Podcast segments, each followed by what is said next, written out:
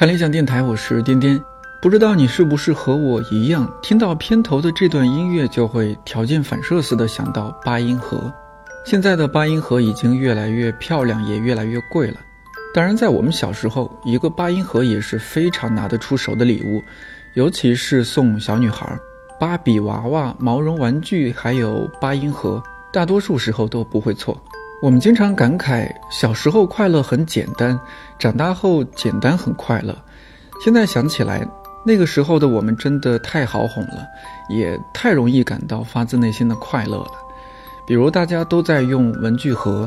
但你在过生日的时候突然收到了一个双层文具盒，那一定会成为周围小朋友羡慕的对象。你会把旧文具盒里的文具一一拿出来，仔细挑选。如果有些文具颜值不够，配不上新的文具盒，你很有可能就会把它扔掉，或者女生的话就干脆送给你的男同桌。为了防止磨损，你甚至会在它的八条棱上都粘一层透明胶带。当然，随着时间流逝，你会发现这是个多么愚蠢的行为。另外，小学生总是在教室里打闹，把文具盒从桌子上碰掉是常见的事儿。为了让自己的新文具盒不受伤害，只有在上课的时候才会把它放在自己桌面上最显眼的地方。这个故事的升级版本是：当全班都在用文具盒的时候，某天你在桌子上默默地放了一个设计独特的笔袋。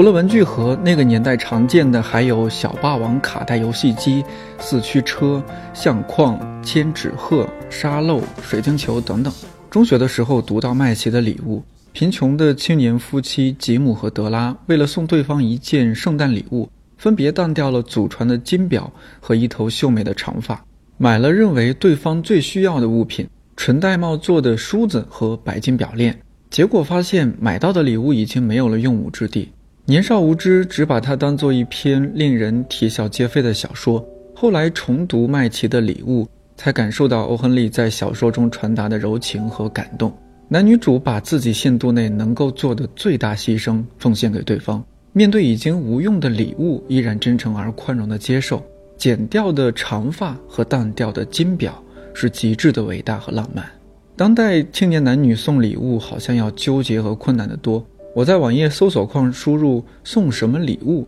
下面会出来的联想词条有：送什么礼物给女朋友，送什么礼物给闺蜜，送什么礼物给男性朋友等等。有趣的是，这些纠结经常发生在异性之间，或者长辈和晚辈之间。男生之间好像都是一顿饭、几杯酒就解决了。从某种角度来说，男性似乎是一种更为简单的动物。送礼物考验钱包，但更考验的是人的情商。法国人类学家马塞尔·莫斯甚至在他1925年的著作《关于原始交换形式赠与的研究》当中，给了礼物一个宏大的概念。他说，礼物所启迪我们的是人类走出自我、超越自我的天性，是对立却不能相互残杀，给予却不必牺牲自己的智慧，是各个民族、阶层、国家、个体。如何在最真实的生活与交流中找到善与幸福的人生艺术和政治哲学？咱们先不用考虑那么多国家呀、民族的层面啊，就拿个体来说，礼物在日常社交当中承担了送分题或者送命题的角色。我问了几位周围的同事，比如我们的音频编辑郝运来，以及坐绿皮火车上班的非著名单口相声演员小硕，看看他们都收到或者送出去过什么礼物。我收到过一箱方便面，什么口味的？藤椒牛肉味。我收到的也是，然后就是一开始大家都是，就是大学四年的时候都是送的什么化妆品啊什么这一类的，但是然后我一毕业的时候呢，大家就开始送我什么烤面包机啊，然后烤箱啊，就这些东西了。小时候因为大家都爱送一些什么摆件儿什么的，然后我们家里头好像有一个书柜，就专门有一层都是放我那些。现在看起来特别幼稚的摆件儿，有什么水晶球啊那种的，然后还有台灯啊这一类的。我送出去过一个美国队长的一个特别小型的一个小台灯，这样子的。嗯，我说一个我收到的比较特别的礼物吧，是一个人他送了我一一张唱片，然后里面是他录的一些大自然的声音，或者是他自己做的一些比较奇奇怪怪的音乐。保存至今的礼物是高中高中的男朋友送的，他那个时候是美术生，画了一张我，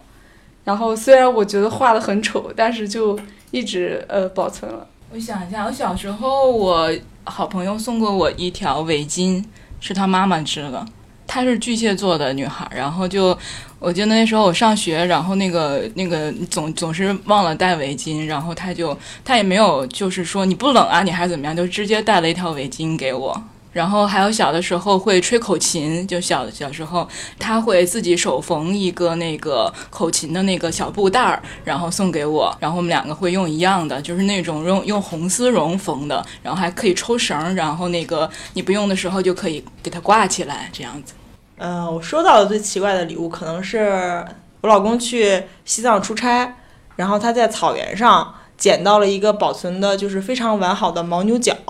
然后他就捡回来了，送给我。然后我就觉得说这个东西，就是可能是牦牛脱掉的一个角吧。然后不知道有没有细菌什么的，就是不脏还是怎么样。他说他其实自己用水冲过了，特意洗过了，所以从千里迢迢从西藏带回来给我的，现在还摆在我们家。我感觉我送别人东西让我印象更深刻，因为我觉得我送出去的东西其实是我的一部分，同时是我如何看待他的一部分。然后我收到的。我就觉得，哎，就收收就收了吧，然后我也记不住什么，但是好像收过大部分都是大家看我喜欢什么，然后我也会通过别人送我礼物，去判断我在这个人心中是一个什么形象，是一个什么样的状态，可能那个礼物就没那么重要了，反而是那个人传递给我的信息比较重要。什么？有人送过我碗，送过勺子，有人送送我全套的书。本科的时候，室友给我送了两条某知名日系品牌的上好的女士内裤，啊，柔软舒适，很久才丢弃。然后上了研究生以后呢，有一个霓虹来的小姐姐给我唱过一首《恋爱的幸运曲奇》，唱的又甜又美。但是人家孩子都已经上高中了，而我是单身。我送礼物都特别的实在，就是我会看对方就是缺什么。我不会去买那种像花呀，就是这种拿来没有什么用处的东西。比如说，我假如知道你最近就是休息不好，可能我会给你买一个香薰这样子。我分人，就是我看送礼物的这个人他更喜欢什么。然后，如果他是能接受一些好玩的东西的，那我就会送他比较尺度大的东西。还送过，呃，有朋友是比较喜欢那些嗯小清新的东西的，所以我。自己绣过一个手帕给他。我一般送人礼物都送两样，一个实用的，稍微贵一点的，还有一个我自己亲手做的。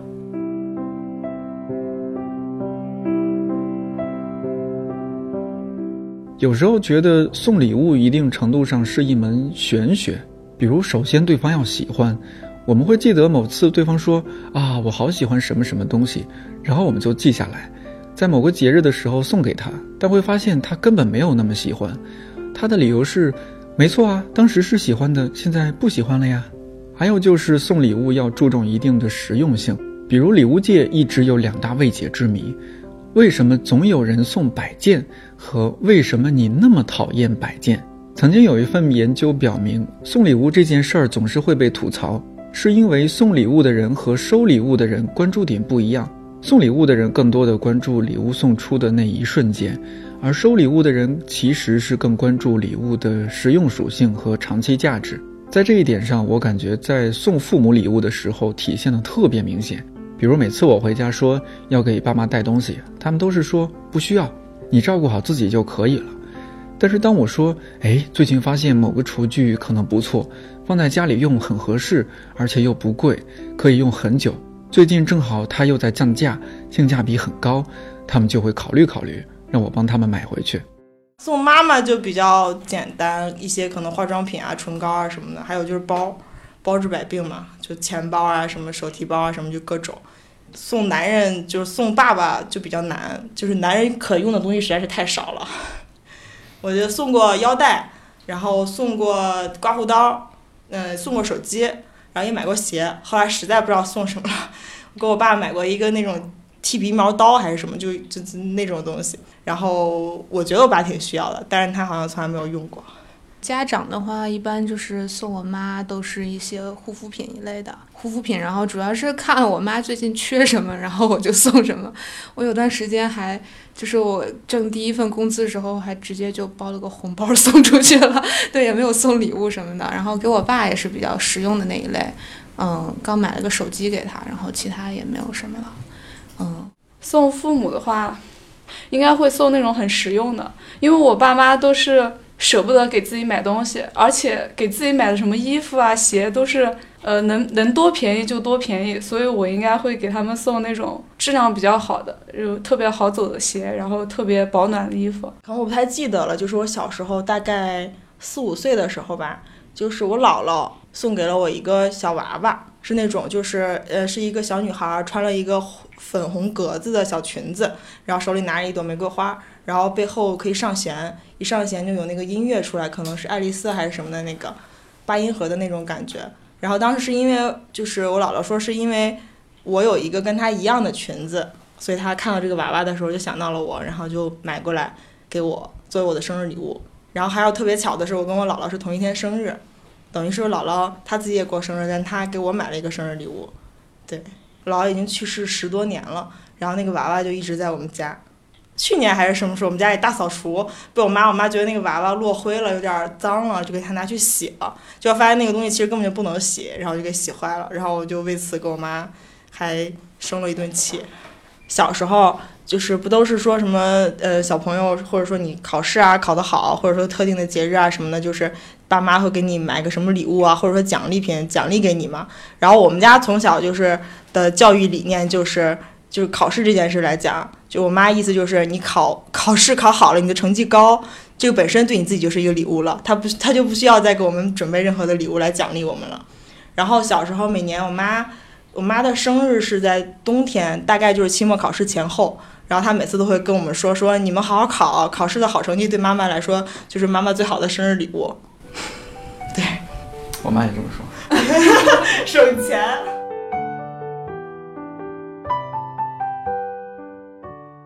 送礼物最重要的还是用心吧。如果你的厨艺不错，可以为对方做一份特别的甜点蛋糕或者一顿大餐；如果你的歌声不错，可以为对方录制一盘复古的磁带。当然，如果你的手作能力足够厉害，DIY 一份纪念册绝对是会赚足对方的眼泪。至于烛光晚餐、旅行机票、复古相机之类，如果有条件，更是会锦上添花。来而不往非礼也，是中国传统经典《礼记》中的一句话。有趣的是，马塞尔莫斯在他的研究中给了我们理解这句话的另一个角度。比如，先民们相信事物本身就有灵魂，因此馈赠某物给某人就是呈现某种自己，在送别人礼物的同时，也是把自己给了别人。更有趣的是，莫斯发现远古先民相信物的灵力会一直追随着它最初的主人。没有还礼的人会受到礼物之灵的压迫，直到对方回礼。回礼之后，同样施加自己的物灵，两者似乎才能相抗衡、相抵，确保双方关系的确立，形成契约或者盟约的关系。举个例子吧，接受酋长项链的人，相当于接受并肯定了酋长的精神实质，接受他一整个人的存在。当接受者回礼的时候，就说明他和酋长的灵魂相互认可，结成了某种社会关系。先民们认为，如果不还礼，物灵会招致巫术，带来灾祸。因为接受了某人的某物，就是接受了他某些精神本质，接受了他的一部分灵魂。保留这些事物会有致命的危险。这样，我们也就容易理解为什么人们总是互相赠送礼物了，因为谁也不愿意招来杀身之祸。在冰岛的史诗《埃达》当中，也有互赠礼物的朋友才是最长久的朋友这样的话。一定程度上，通过礼物来判断对方不仅靠谱，而且准确率很高，这样也有利于建立进一步的信任。我大致想了想，我的朋友圈还算比较简单。如果是爱看书的朋友我就很乐意送他们理想国的书或者其他他们喜欢的书。如果是爱喝酒的朋友我就带一瓶看理想出品的年华葡萄酒过去。还有一些喜欢玩的朋友我就只能把自己带过去。